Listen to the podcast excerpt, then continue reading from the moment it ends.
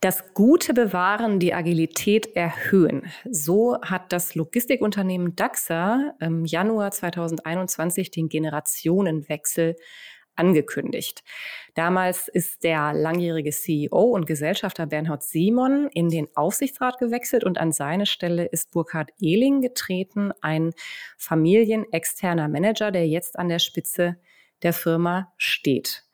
Das Statement ist soweit vielleicht erstmal nicht überraschend, ganz corporate. Es zeigt aber, wenn man genau hinschaut, gleichzeitig auch, dass man als familienexterner Manager im Familienunternehmen einen ziemlichen Drahtseilakt ähm, vor sich hat zwischen Nähe und Distanz, äh, können wir vielleicht sagen. Auf der einen Seite natürlich muss der Fremd- oder Wahlmanager ähm, irgendwie mit den Positionen und den Ansichten, den Werten und Ideen der Gesellschafterfamilie arbeiten.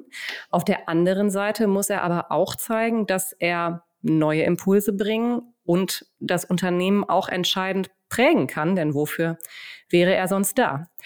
Wie kann das gelingen und wie findet eine Unternehmerfamilie überhaupt zu einem passenden Fremdmanager? Was für ein Typ muss man sein, um in so einer Rolle klarzukommen? Und last but not least, welche Aufgabe hat sich die sogenannte Stewardship-Gesellschaft verschrieben, die einen Kodex der Unternehmensleitung von Familien- und Stiftungsunternehmen erarbeitet hat? Ich bin sehr gespannt, was wir dazu heute erarbeiten können und damit ein herzliches Willkommen, meine sehr verehrten Damen und Herren, zu einer weiteren Folge von Wir reden mit, dem Podcast des Wir Magazins für Unternehmerfamilien aus dem Fachverlag der Frankfurter Allgemeinen Zeitung.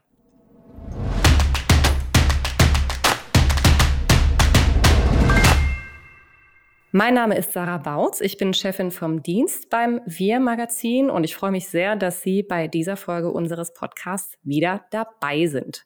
Für das Thema Fremdmanagement im Familienunternehmen darf ich meinen Kollegen Johannes Silbe grüßen, der sich äh, nun schon über mehrere Ausgaben des Magazins hinweg mit der Rolle der Fremdmanager im Familienunternehmen beschäftigt hat. Hallo Johannes. Hallo Sarah, ich freue mich auf dieses Thema. Johannes, wir schreiben im Wir-Magazin über Unternehmen, die sich mehrheitlich oder gerne auch zu 100 Prozent im Besitz von Eigentümerfamilien befinden. In dieser Konstellation zu arbeiten, kann ja eine ganz schöne Herausforderung sein. Was muss ein Manager, eine Managerin mitbringen, um die Führungsposition in einem Familienunternehmen übernehmen zu können?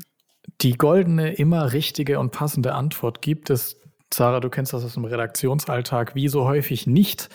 Aber Ähnlichkeiten kann man schon erkennen und die habe ich auch in der Recherche zu den diversen Artikeln erlebt. Also mit Fremdmanagern habe ich gesprochen, natürlich auch mit Familienunternehmern und auch mit Beratern.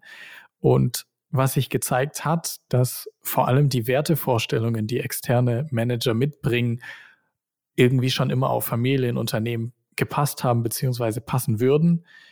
Mike Bucher ist ein Beispiel, der mir gesagt hat, also das ist der CEO vom Bauunternehmen Schöck, der hat gesagt, er hätte nie selbstständig werden können. Ihm haben die unternehmerischen Ideen vielleicht gefehlt, aber woran er immer interessiert war, war an einer langfristigen Entwicklung von Strategie. Also nie ein Konzerntyp gewesen, hat er auch ehrlicherweise gesagt, das Umfeld war ihm auch immer zu groß, hat ihn nicht gereizt. Er wollte eher in kleineren Unternehmen gestalten. Das war schon immer sein Wunsch. Burkhard Ehling, den hast du angesprochen, ja, den CEO von DAXA, dessen beide Eltern waren selbstständig. Und so hat er sozusagen das Spannungsfeld zwischen Unternehmen und Familie in jungen Jahren erkannt auch wenn natürlich das Architekturbüro seiner Eltern ein bisschen weniger Umsatz macht als ein weltweit agierender Konzern wie DAXA. Aber man merkt äh, in dieser Recherche, dieser Diskurs und die Themen sind in allen Familienunternehmen ähnlich. Ob die jetzt unterschiedliche Umsatzstrukturen haben oder ob die Gesellschafterkreise jetzt größer sind oder nicht. Aber diese gewisse Wertvorstellungen, die Familienunternehmen mitbringen, die sind ähnlich und jemand, der sich damit identifizieren kann, der passt. Und natürlich da unterscheiden sich dann die Tätigkeiten im Vorstand eines Familienunternehmens von dem in einem Börsenunternehmen. Denn in einem Familienunternehmen muss man diesen Diskurs über Strategien mit Gesellschaftern führen. Da muss man sich reiben, da streitet man vielleicht manchmal auch. Und daran muss man Spaß haben und das muss man mitbringen und dann ist man in Familienunternehmen gut aufgehoben. Es klingt allerdings auch, als müsste man äh, eine gewisse Frustrationstoleranz haben, denn ähm, Diskurs äh, führen beinhaltet ja immer auch die Möglichkeit, dass das Gegenüber Nein sagt. Ähm, und dann hat, zieht man ja den Kürzeren, wenn man äh, als Familienexterner im Familienunternehmen ist, oder? Auf jeden Fall. Und das ist ein wichtiger Punkt, denn klar spricht man über Ideen und Pläne, aber am Ende des Tages steht eine Instanz der Gesellschafter hinter einem beziehungsweise über einen, die reingrätschen können in das, was strategisch entschieden wird. Claudia Leimkühler, eine Professorin und Beirätin, hat es mit mir im Gespräch die Macht der Gesellschafter genannt. Und die spiegelt was total anderes wider, wenn man Familienunternehmen und Börsenkonzerne vergleicht. Denn bei Börsenkonzernen, klar, da können natürlich Aktionäre mitsprechen und tun das heute auch verstärkt, aber die werden nicht in die Strategie eingreifen.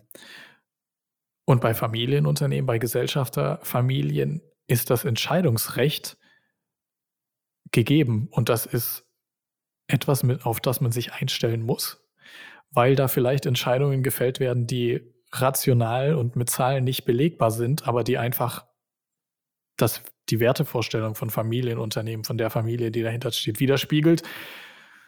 Und das muss man aushalten können, ähm, wenn da die Familie reingrätscht und vielleicht eine jahrelang geplante Entscheidung dann doch kippt, so irrational das an den Zahlen zu scheinen mag. Ja, jetzt sind wir ja heute von Menschen mit sehr äh, ähm, bunten Biografien umgeben. Allerdings, so wie du es jetzt beschreibst, klingt es nicht so, als könnte ein Manager aus einem börsennotierten Konzern an, sich an der Spitze eines Familienunternehmens wohlfühlen. Klar, die, also die Unterschiede sind natürlich klar erkennbar. Wir hören das natürlich nicht zum ersten Mal. Die einen denken über Generationen, die anderen denken von Quartal zu Quartal. Und vor allem, wenn wir uns die aktuelle Wirtschaftssituation anschauen, ob das Corona, Inflation und jetzt auch vielleicht Russland ist, Familienunternehmen verkraften eine schwache Jahresleistung vielleicht eher als ein Konzern und reagieren dann nicht so stark drauf, weil man als Eigentümerfamilie anders denkt als ein Aktionär an der Börse. Aber, und das ist die Kehrseite, wenn man diese Kultur aufnimmt und das Leben möchte, was ein Familienunternehmen ausmacht, wieso sollte es eine Führungskraft aus dem Konzern nicht schaffen? Aber man muss sich halt auf die Eigenheiten einlassen. Und das Beispiel DAXA ist eigentlich eins, ähm, das dazu passt, denn Burkhard Ehling, auch wenn ich das angesprochen hatte, dass er irgendwie Hintergrund hatte mit einem Familienunternehmen, der kam von Billfinger zu DAXA. Und Billfinger ist natürlich ein klassisch börsennotierter Industriedienstleister. Dennoch hat Bernhard Simon und haben sich auch alle Gesellschafter, mit denen Ehling vor dem Einstieg alle reden musste, also das war äh, von langer Hand geplant, dass er da wirklich mit jedem Gesellschafter spricht, haben sich für ihn entschieden, haben die Chemie gesehen, dass es da passen könnte. Das heißt, es spricht jetzt nicht unbedingt dagegen, aber man muss auf jeden Fall jemand sein, der damit klarkommen kann. Und äh, sozusagen ist das das Credo, um was es sich immer dreht, wenn man hier zwischen Börsenkonzernen und Familienunternehmen entscheiden müsste. Ja, jetzt haben wir viel ähm, über die Voraussetzungen gesprochen, die der Manager, also der Familienfremde in der Situation mitbringen muss. Ähm, ich werde ja nicht müde zu betonen, dass in jedem Bewerbungsprozess, auch wenn es nicht auf C-Level ist, sich ja nicht nur der Kandidat dem Unternehmen vorstellt, sondern auch das Unternehmen äh, gegenüber dem Kandidaten äh, ein, ein gutes und passendes Bild abliefern muss. Wenn man in dieser Logik mal bleibt, ähm, um einen guten Fremdgeschäftsführer für sich zu gewinnen, muss da dann nicht auch die Familie was tun? Auf jeden Fall. Ähm, fängt unter anderem damit an, dass man vielleicht keinen Track Record haben sollte, CEOs die ganze Zeit zu äh, verbrennen. Aber ähm, ernsthaft, der, einer der wichtigsten Punkte ist auf jeden Fall die Entscheidungsfindung und das fängt mit guter Governance an. Denn jedes Familienunternehmen, das nicht auf sicheren Beinen in der Governance steht, wird sich schwer tun, einen guten Manager zu finden ich habe mit zwei Beratern gesprochen, Dr. Mark Konietzki und Dr. Mark Fiebern, die Posten besetzen in Familienunternehmen. die auch übrigens die Stewardship-Gesellschaft ins Leben gerufen haben, über deren Kodex wir gleich auch noch sprechen können. Und Ihrer Erfahrung nach ist eine der ersten Fragen von Kandidatinnen und Kandidaten auf einen Führungsposten in einem Familienunternehmen die Frage, wie es um Beirat und Aufsichtsrat bestellt ist. Was die externen Manager sich wünschen, ist, dass die Gremien sehr professionell aufgestellt sein sollten und eine Klarheit herrschen soll, wie Entscheidungswege bestehen. Das heißt aber natürlich für diese Gremien auch, und kennen wir beide aus der Redaktion ebenfalls solche Fälle, dass in diesen Aufsichts- und Beiräten eben nicht der gute Freund des Unternehmers und nicht sein Banker und nicht sein Anwalt sitzen, sondern Leute, mit denen man Sparring machen kann, die vielleicht aus verschiedenen Branchen kommen, mit denen man sich zu unterschiedlichen Themen austauschen kann. Und eine Ja-Sager-Mentalität darf nicht an den Tag gelegt werden. Und da sind wir bei der Entscheidungsfreiheit, die sich diese Manager wünschen. Denn Change wollen die auf jeden Fall mitbringen. Und da noch ein kleiner äh, Schwank zu dem, was die beiden Berater mit der Stewardship-Gesellschaft auf den Weg gebracht haben. Es ist kein Fremdmanager, sondern ein Wahlmanager, denn die Familie wählt diesen aus und der soll nicht fremd sein. Aber damit dieser nicht fremd ist und sich entfalten kann, muss er natürlich auch Entscheidungen treffen dürfen, das ist klar. Ja, jetzt wissen wir, äh, Sprache ist ja jetzt äh, in unserem Fall äh, unser Beruf und wir wissen, dass so eine Sprachregelung auch ganz schön mächtig sein kann. Ähm, das ist ja allerdings vielleicht auch, stelle ich mir vor, für das Selbstverständnis ähm, dieser Familienexternen ein entscheidender Punkt. Äh, wenn man immer als Fremdmanager bezeichnet wird, stelle ich mir das auf Dauer irgendwie nicht so konstruktiv vor. Du hast gerade die Stewardship-Gesellschaft ähm, angesprochen. Und ähm, die haben ja ähm, familienexterne Manager aus verschiedenen Unternehmen ähm, befragt und daraufhin den ähm, sogenannten Kodex der Unternehmensleitung von Familien- und Stiftungsunternehmen herausgebracht. Ein sehr ähm, langer Titel, aber steht genau das drin, was er kann. Ähm, das ist ein freiwilliger Leitfaden für verantwortungsvolle Führung in eben diesen beiden genannten Unternehmensformen. Ähm, wie ist denn das Selbstverständnis der Führungskraft, wie ähm, es in dem Kodex dargelegt wird? Genau, gibt unterschiedliche Punkte da in diesem Kodex und wir hatten über die Unabhängigkeit gesprochen und das ist Punkt 4 von diesem Kodex. Eine Eigentümerfamilie darf nicht erwarten, dass alles gleich bleibt. Da heißt es im Kodex wir, also es sprechen die Wahlmanager, wir bewahren unsere Unabhängigkeit. Einer, der mit am Kodex beteiligt war, ist Andreas Ronken, der CEO von Rittersport. Und der hat im Gespräch mit mir gesagt, dass CEOs und allgemein externe Manager in Familienunternehmen dazu da sind, Change zu bringen. Verwalten könne jeder, hat er gesagt, und das bringe natürlich langfristig auch keinen Erfolg. Da sind wir wieder bei diesem Thema mit dem Ja-Sager. Und wenn es einschneidende Veränderungen gibt, die natürlich dazugehören, sagt Ronken, wenn man Personal austauschen muss, weil die nicht zur Strategie passen beispielsweise, da kommt dann Punkt 5 vom Kodex äh, ins Spiel und der lautet, wir agieren verantwortungsbewusst. Also die externen Manager würden sich nie hinter der Familie sozusagen verstecken, wenn schwere Entscheidungen anfallen und diese Entscheidungen dann wieder auf die Eigentümer spiegeln. Da ist sich Ronken auch sehr sicher und sagt, dass er und auch andere externe Manager schwere Entscheidungen dann auf ihre Kappe nehmen, egal wie sie ausgehen. Und damit haben wir schon mal zwei Punkte im Kodex abgehandelt. Ja, Punkte vier und fünf. Vielleicht erzählst du uns noch kurz, was die ähm, anderen Bestandteile des Kodex sind. Genau, dann äh, gehen wir chronologisch. Punkt eins ist, wir sichern den langfristigen Erfolg des Unternehmens. Da sind wir wieder bei den Werten, dass man sich ähm, halt vergegenwärtigen muss, dass ein Familienunternehmen vom Zahlendenken äh, anders tickt. Ähm, Klar, und äh, Stiftungsunternehmen muss man gar nicht drüber sprechen, die werden ja auch im Kodex abgedeckt für die Ewigkeit sozusagen in Anführungszeichen. Dass das mit äh, Langfristigkeit einhergeht, sollte klar sein. Und Punkt zwei sagt, dass wir, also wieder aus der Sicht der Manager, die Brücke zwischen Unternehmern und Eigentümern sind. Ja, vielleicht kannst du das kurz ein bisschen ähm, verdeutlichen. Das impliziert ja, dass der erste Job eigentlich eine kommunikative Aufgabe ist. Genau, also klar sollte sein, dass man als Manager über Entwicklungen informiert und die strategische Ausrichtung der Familie erklärt, aber natürlich auch deren Werte ins Unternehmen mit einbringt. Also da eine Balance findet zwischen dem, was das eigene Handeln ausmacht und dem, was, de, was die Familie ausgemacht hat, über wie viele Jahre auch immer Tradition es in diesem Familienunternehmen gibt. Mike Bucher äh, von Schöck hat da ein schönes Beispiel gegeben. Es gibt in den meisten Unternehmen mit Aufsichtsrat sowie auch bei Schöck sogenannte zustimmungspflichtige Entscheidungen. Klingt jetzt ein bisschen sperrig, aber heißt einfach, dass große Entscheidungen mit dem Aufsichtsrat zwingend besprochen werden müssen, dass es also eine Beschlussvorlage gibt, die vom Vorstand kommt und der Aufsichtsrat dann darüber entscheidet, Daumen hoch, Daumen runter. Heißt im Umkehrschluss, was nicht zustimmungspflichtig ist, sollte eigentlich für den Manager freie Hand bedeuten.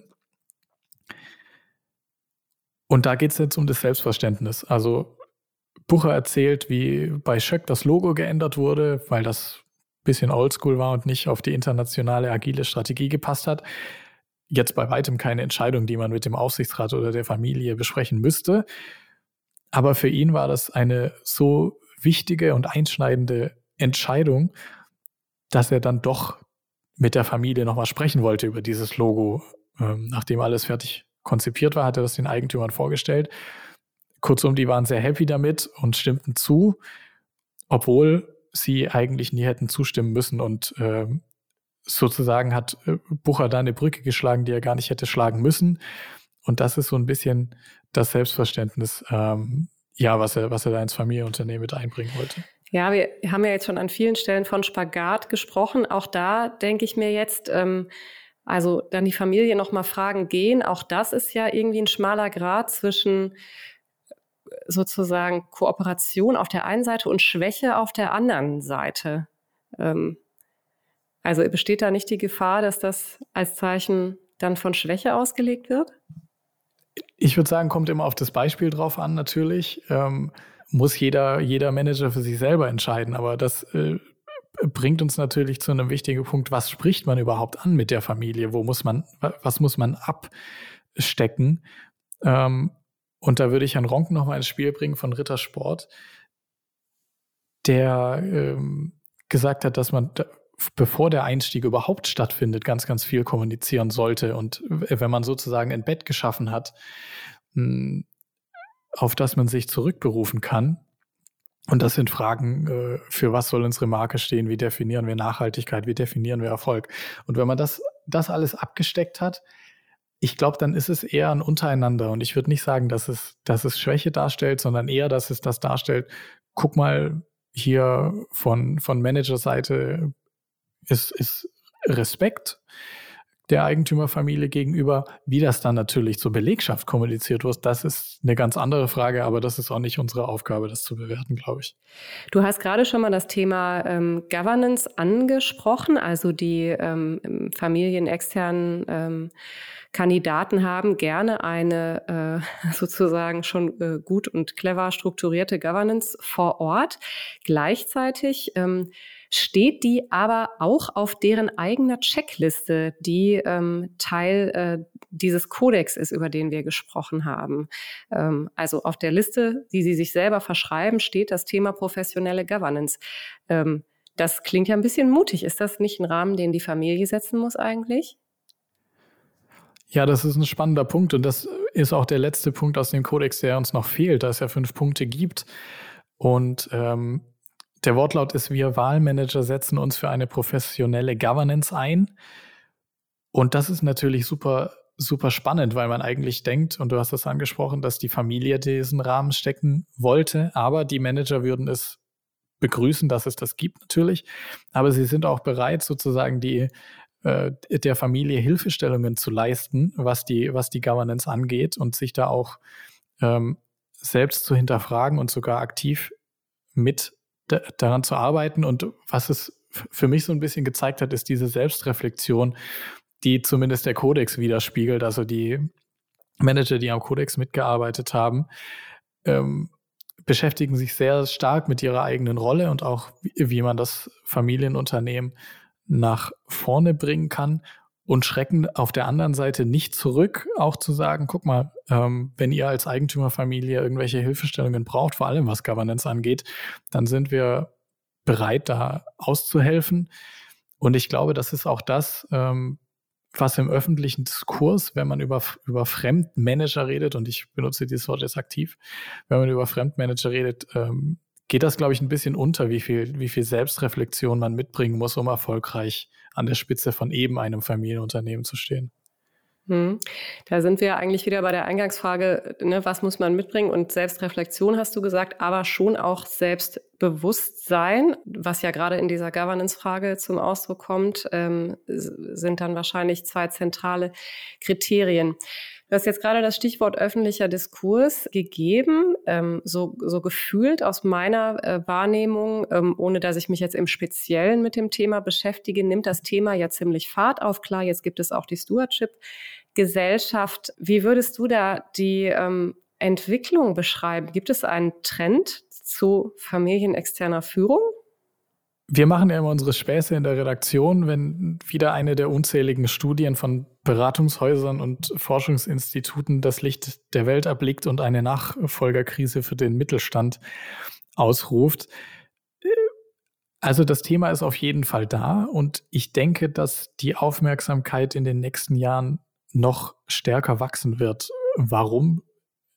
Ganz einfach. Äh, die Möglichkeiten für die Next Gen der Familienunternehmer ist größer denn je.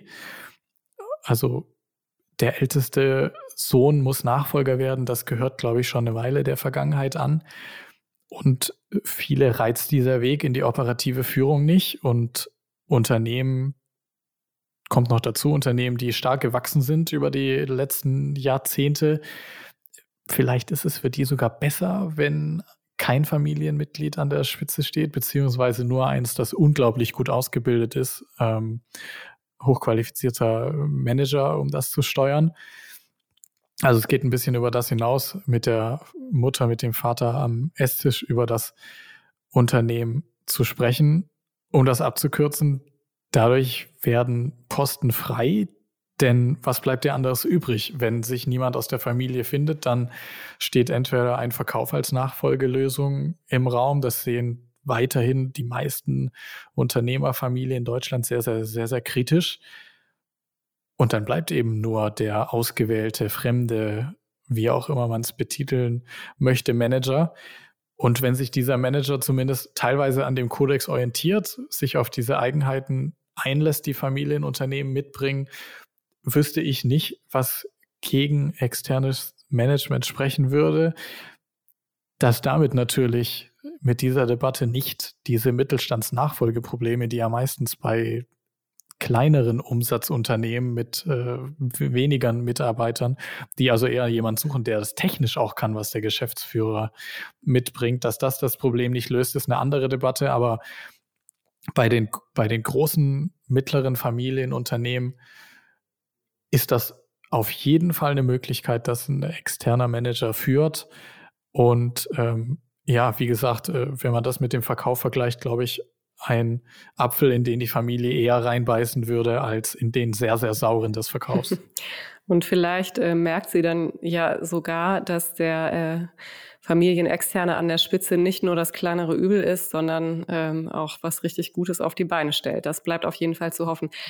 Vielen Dank, lieber Johannes, für diese Einblicke. Das Thema ist extrem umfangreich. Es wird uns auch im Wir-Magazin äh, äh, noch lange fortwährend begleiten. Und ich kann Ihnen, meine sehr verehrten Damen und Herren, nur ans Herz legen, in unser Magazin zu schauen. Da findet sich das Thema wieder, Print äh, oder auch als E-Paper.